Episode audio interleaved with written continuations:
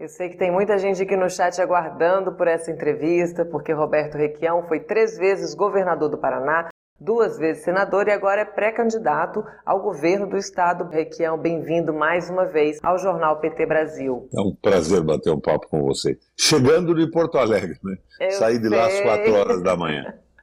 Pois é, agradeço muito aí a disponibilidade para estar com a gente aqui de manhã. Vou fazer essa, vou fazer essa entrevista com você meio, meio dormindo ainda. Tudo bem, não tem problema. que hoje a gente falou aqui no jornal que o novo alvo da inflação, né, o café da manhã do brasileiro, e a gente não está falando de nenhum luxo, não. A gente está falando de pão com margarina, café, né, coisas muito simples, muito básicas do dia a dia do brasileiro. A gente falou também agora com o Maurício sobre a entrega do comando da Eletrobras ao mercado privado. Então eu queria que você explicasse como é que a entrega do nosso patrimônio, a destruição da soberania pode piorar ainda mais esse quadro de empobrecimento que o Brasil está vivendo. Manda, eu vi o fim da entrevista do Maurício, entrei agora há pouquinho, gostei do que ele estava dizendo. O Paraná, por exemplo, tem características diferentes. Nós temos a famosa energia velha. Você sabe o que é energia velha, né? são usinas hidrelétricas já amortizadas. A nossa base paranaense é de velhas usinas já pagas.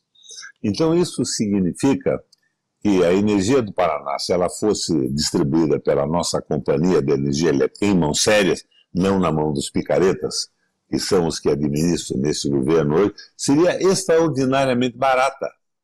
Mas nós somos obrigados a vender para o pool nacional e comprar mais caro. Agora, o outro aspecto é que eu vejo é o seguinte: o Bolsonaro não tem delegação popular para entregar patrimônio nacional. Eu vi que o Maurício falou que no, no, modelo ninguém terá mais que 10% e tal, mas no fim não é bem assim que isso acaba. Eu acho que ele está vendendo mercadoria roubada. E quem comprar a Eletrobras estará cometendo crime de receptação. Um novo governo deve cancelar isso imediatamente, rapidamente. Não, não é possível que a gente aceite esse tipo de alienação. Acho que essa venda de patrimônio público tem que ser enfrentada pelo novo governo com muita coragem, sem nenhuma hesitação em reverter coisas que mexem nos interesses nacionais, empresas estratégicas. Eu lembro a você que, no fundo disso tudo, tem aquela famosa carta do Jimmy Carter para o Donald Trump, em que ele dizia que os Estados Unidos tinha regredido, inclusive tecnologicamente, porque nas últimas três décadas tinha invadido na guerra híbrida e militarmente mais de 50 países para controlar a sua energia, o seu petróleo, as suas terras raras. Era o desespero do domínio do sistema. Eles estão mantendo o Brasil na mão. Petróleo internacionalizado, energia internacionalizada, nós temos que acabar com isso o mais rapidamente possível. Daí diz, não, não é possível. Você sabe que até a legislação brasileira que foi implantada progressivamente nos últimos anos autoriza o CAD a proibir que a Petrobras é, diminua o preço do combustível, dos lubrificantes, porque ela estaria fazendo uma concorrência desleal aos privados que se dedicam ao comércio do combustível e do lubrificante, que são hoje cerca de 480 que importam dos Estados Unidos. Como é que nós poderíamos fazer isso, Amanda? Uma medida provisória eliminando todos os obstáculos infraconstitucionais que dificultam a redução do preço da Petrobras. Daí, imediatamente, uma intervenção na empresa, mudança da direção, do comitê de administração, e se reduz automaticamente pela metade o preço da gasolina. Daí temos 90 dias para que as medidas provisórias sejam votadas. Uma grande mobilização nacional. Eu lembro sempre que Getúlio Vargas anunciou a campanha do petróleo a nosso em 34 mas foi depois da consciência nacional ter se formado. Inclusive, eu politicamente iniciei a minha participação naquele momento, com as teses do Monteiro Lobato, petróleo é nosso, a guerra que dizia que não existia petróleo no Brasil e tudo mais. Só em 54 foi fundada a Petrobras. A Petrobras sofreu é, uma dilapidação a partir da quebra da, do monopólio com o Fernando Henrique. Depois veio a tal partilha, mas a partilha admitia os sócios estrangeiros, mas ainda assegurava para a Petrobras 30% de todos os poços e o monopólio da exploração, o que significava apoio à indústria brasileira, desenvolvimento de ciência, tecnologia e tudo mais. Daí, nesse momento em que se descobriu o pré-sal, entrou aquele projeto maluco do Serra, que acabou sendo votado no Congresso Nacional, acabando com a, os 30% da Petrobras e acabando com o monopólio da operação. Então, isso vem sendo destruído ao longo do tempo.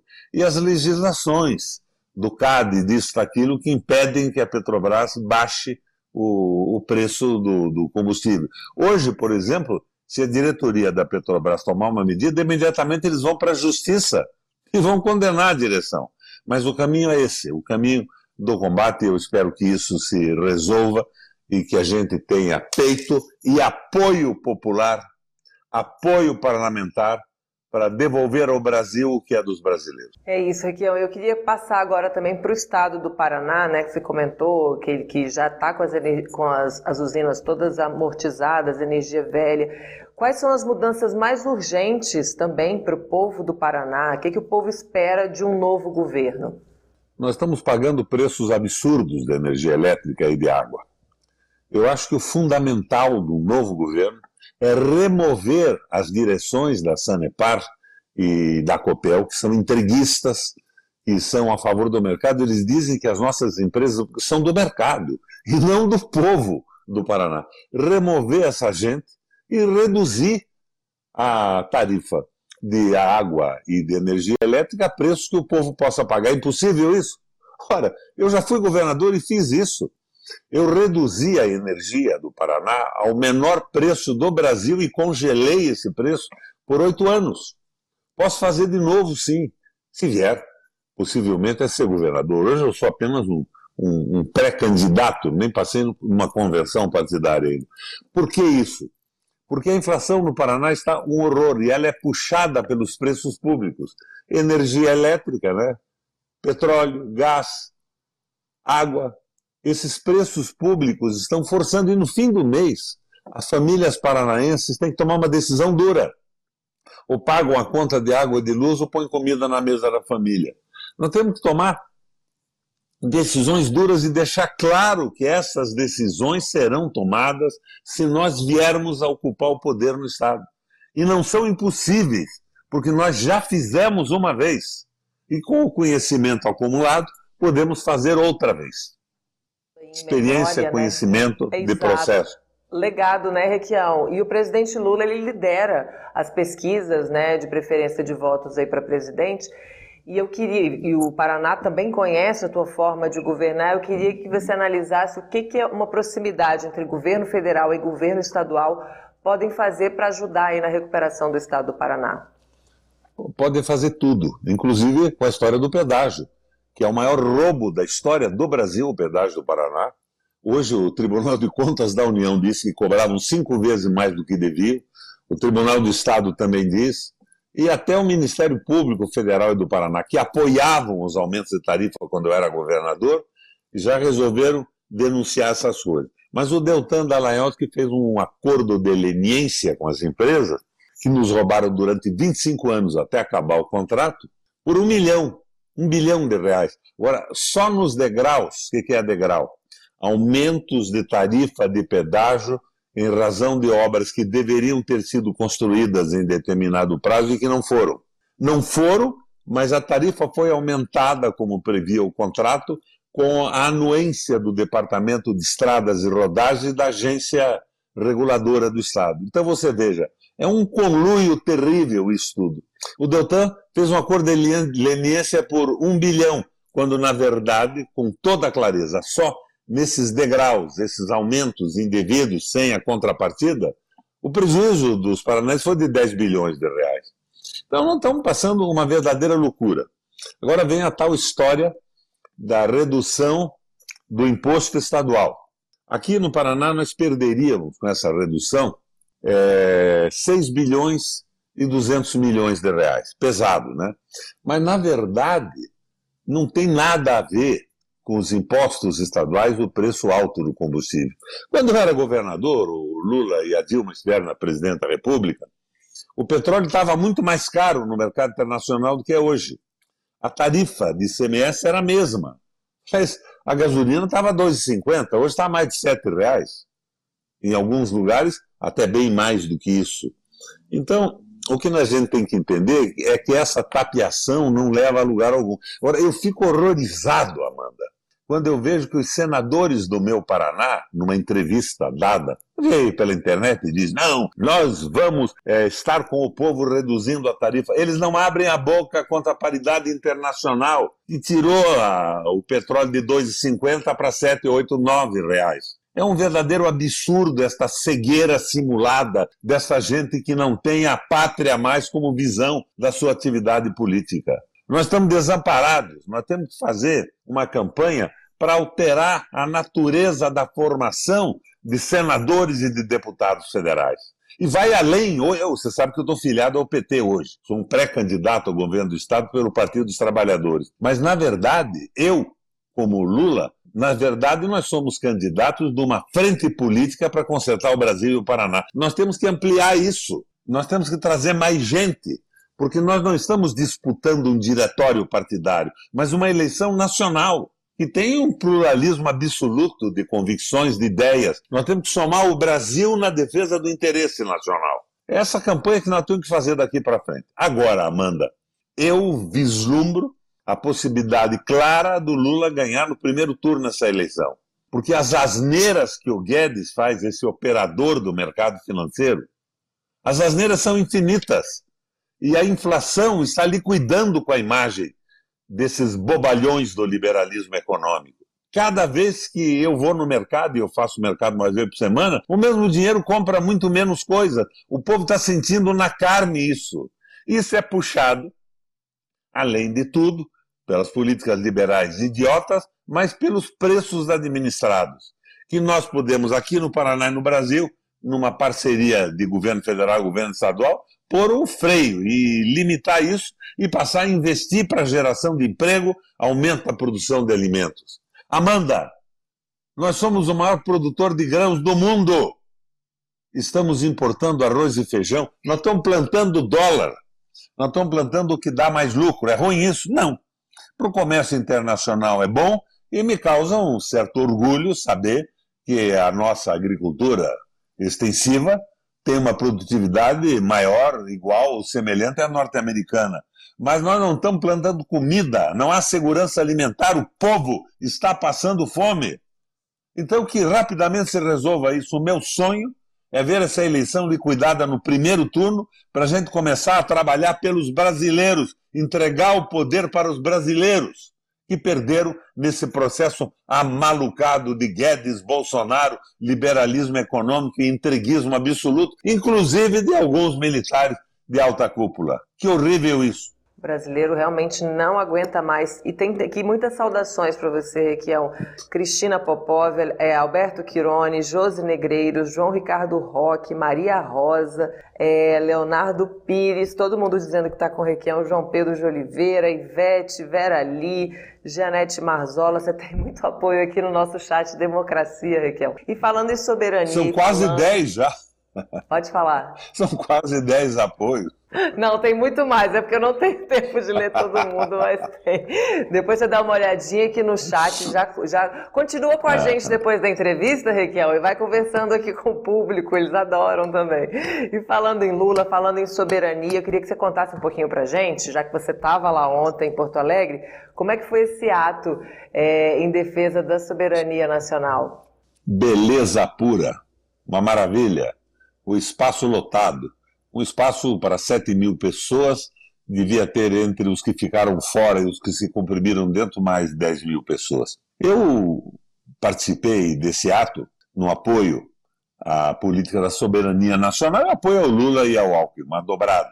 O pessoal reclama muito do Alckmin, eu mesmo fiz alguns reparos no começo. Mas o importante é que a gente tenha um programa de governo na convenção que seja um programa de governo que a gente possa sustentar, que não seja uma temeridade impraticável, mas que não seja de forma alguma um recuo de acordo com o capital financeiro e deixando de lado os interesses brasileiros. Foi maravilhoso. Eu fui, como sou presidente de honra da Frente Mista de Câmara e Senado de Soberania Nacional. Eu fui o presidente de fato, junto com o Patrus Ananias, que era o meu secretário, inclusive se deu tributo aqui, o próprio idealizador da frente, à época que eu estava no Senado. E fui falar sobre soberania nacional. Era a encomenda que eu tinha do pessoal da organização e, e do próprio Lula. A soberania nacional está acima de tudo. O desenvolvimento brasileiro só pode existir em parceria com a soberania do povo sobre a administração, as riquezas, a condução da economia, senão nós seremos sempre instrumentos dos outros. Está virando uma loucura isso. Vou, vou sair um pouco do tema e te dar um exemplo. Você já viu o que estão fazendo com a Rússia? E não estou defendendo o Putin, que é um conservador horrível, mas estão congelando as reservas internacionais da Rússia no mundo. Até o Biden, agora que é o maluco interventor, disse que os Estados Unidos não pode fazer isso, senão perde a credibilidade como gestor, sede do, do, do mercado, do tal famoso mercado no mundo inteiro. Perderia credibilidade. Mas vocês imaginem se daqui a pouco nós resolvemos baixar o preço da gasolina e esses caras que avançaram é, no domínio da Petrobras, que hoje já tem 63,6% de ações privadas, resolvem resistir ao interesse nacional na direção da empresa. Nos bloqueiam os 380 bilhões de reais de reservas que nós temos. Não é possível isso.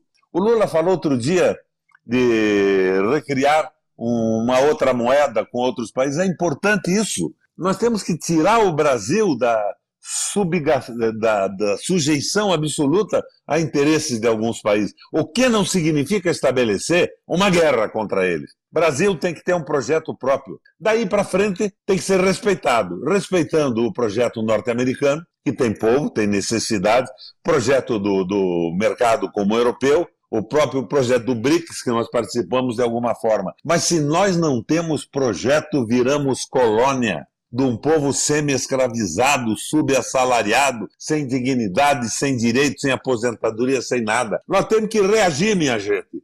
E essa reação tem que ser nessa eleição. Por isso quero deixar um recado aqui a quem não gosta do Lula.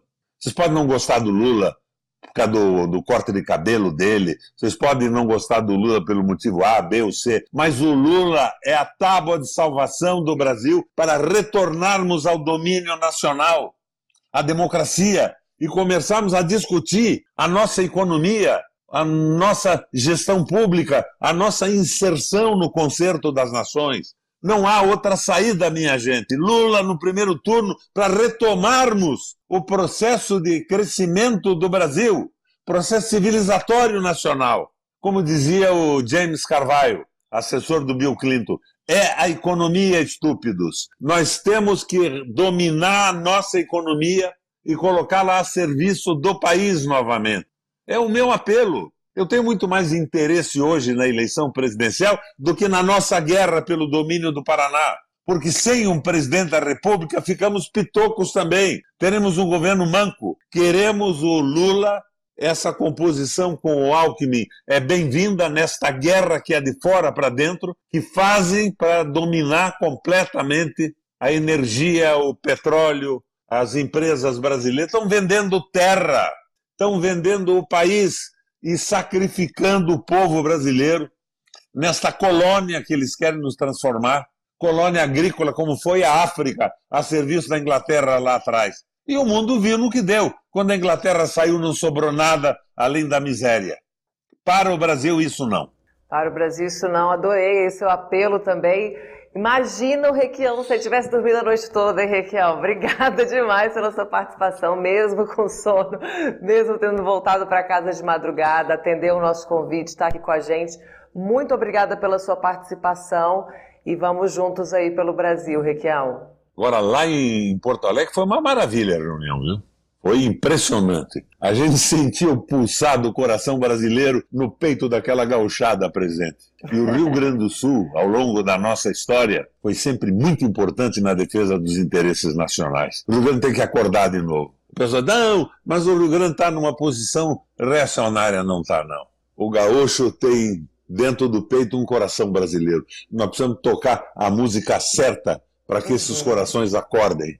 E eu acho que ela foi tocada ontem à noite. Ela está sendo tocada. Senti a vibração da gauchada.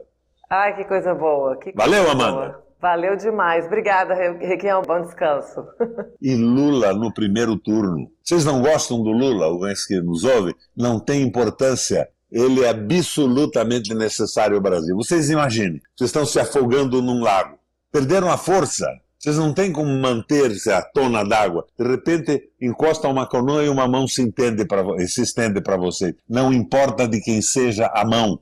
Uhum. Não vão perguntar se o sujeito que estende a mão cometeu erros no passado, porque ele está estendendo a mão no momento certo. Vamos agarrar a mão do Lula, colocá-la presidente da República e pôr o povo de novo no comando desse país. Erros o Lula teve? Claro que teve. Eu também.